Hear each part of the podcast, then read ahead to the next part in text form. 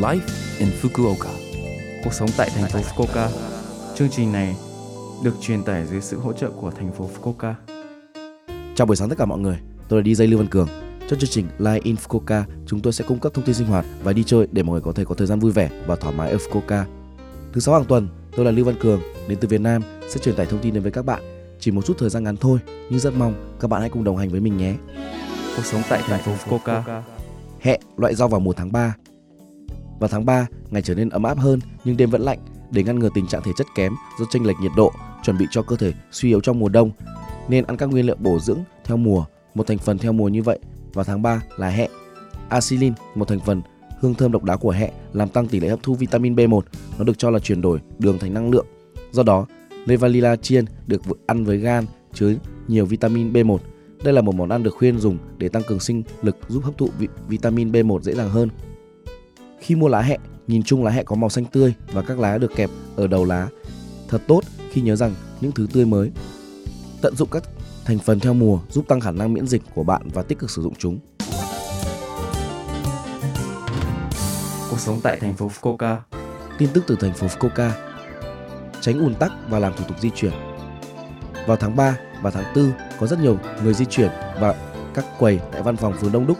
Đặc biệt từ 20 tháng 3 đến mùng 10 tháng 4 sẽ đông đến mức phải chờ 2 đến 3 tiếng. Vui lòng tránh đến văn phòng trong thời gian này càng nhiều càng tốt. Đối với những người bận rộn vào ban ngày thường không tiện đi khai báo thì có thể làm thủ tục vào ngày nghỉ vào chủ nhật ngày 26 tháng 3 và ngày mùng 2 tháng 4.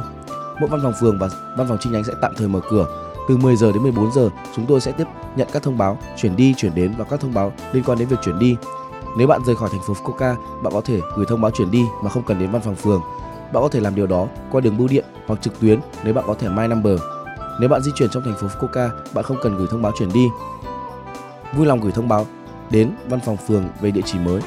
Ngoài ra, còn có dịch vụ đặt chỗ trực tuyến thuận tiện cho các thủ tục di chuyển tại văn phòng phường từ điện thoại thông minh của bạn, vân vân trước 8 giờ 30 sáng 5 ngày trước ngày làm thủ tục mong muốn, trừ ngày cuối tuần và ngày lễ. Nếu bạn gửi cho chúng tôi thông tin như thay đổi địa chỉ và ngày mong muốn thực hiện thủ tục, bạn có thể đặt chỗ trước và thời gian chờ đợi tại cửa sổ sẽ giảm xuống và thủ tục sẽ diễn ra suôn sẻ. Nếu có bất cứ điều gì bạn không hiểu, bạn có thể kiểm tra với văn phòng phường bằng thông dịch viên qua điện thoại. Số điện thoại là 092 753 6113 092 753 6113. Hãy nói với họ rằng bạn sống trong phường và hỏi về thủ tục chuyển đi. Ngoài ra, khi bạn chuyển đi, bạn cần gửi thông báo để bắt đầu hoặc ngưng sử dụng dịch vụ nước. Vui lòng liên hệ với chúng tôi qua điện thoại ít nhất 4 ngày trước ngày chuyển đi, trừ ngày nghỉ cuối tuần và ngày lễ. Số điện thoại là 092 532 1010 092 532 1010. Bạn có thể trực thực hiện cuộc gọi bằng tiếng nước ngoài. Bạn cũng có thể đăng ký trực tuyến. Về việc di chuyển rác, Mùa xuân là thời điểm các loại rác quá khổ như đồ đạc, đồ gia dụng tăng cao do phải chuyển đi. Lần này, chúng tôi sẽ cho bạn biết cách đăng ký trung tâm tiếp nhận rác quá khổ. Đăng ký trước qua điện thoại, internet, line của thành phố Fukuoka tại cửa hàng tiện lợi, vân vân. Vui lòng mua một vé xử lý. Ngày thu nhận sẽ là khoảng một tuần sau ngày nộp đơn. Vui lòng bỏ chúng vào đúng nơi quy định trước 8 giờ 30 sáng của ngày thu gom. Số điện thoại của trung tâm tiếp nhận rác quá khổ là 092 731 1153 092 731 1153 Internet và like thuận tiện vì bạn có thể nộp đơn bất kỳ lúc nào 24 giờ một ngày. TV, tủ lạnh, tủ đông, máy giặt, máy sấy quần áo và máy điều hòa không khí phải được tái chế theo luật tái chế thiết bị gia dụng. Phương pháp xử lý đã được quyết định.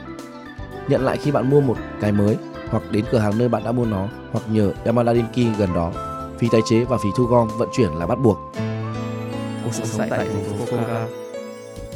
Số like Infoca tuần này mọi người cảm thấy thế nào ạ? Rất nhiều thông tin bổ ích phải không ạ? Số phát sóng này lúc nào cũng có thể nghe bằng postcard. Ngoài ra, mọi người cũng có thể biết về nội dung truyền tải trên blog. Mọi người hãy xem qua trang chương trình từ trang chủ của lớp FM. Ngoài ra, chúng tôi cũng đang tìm kiếm các thông điệp gửi đến chương trình.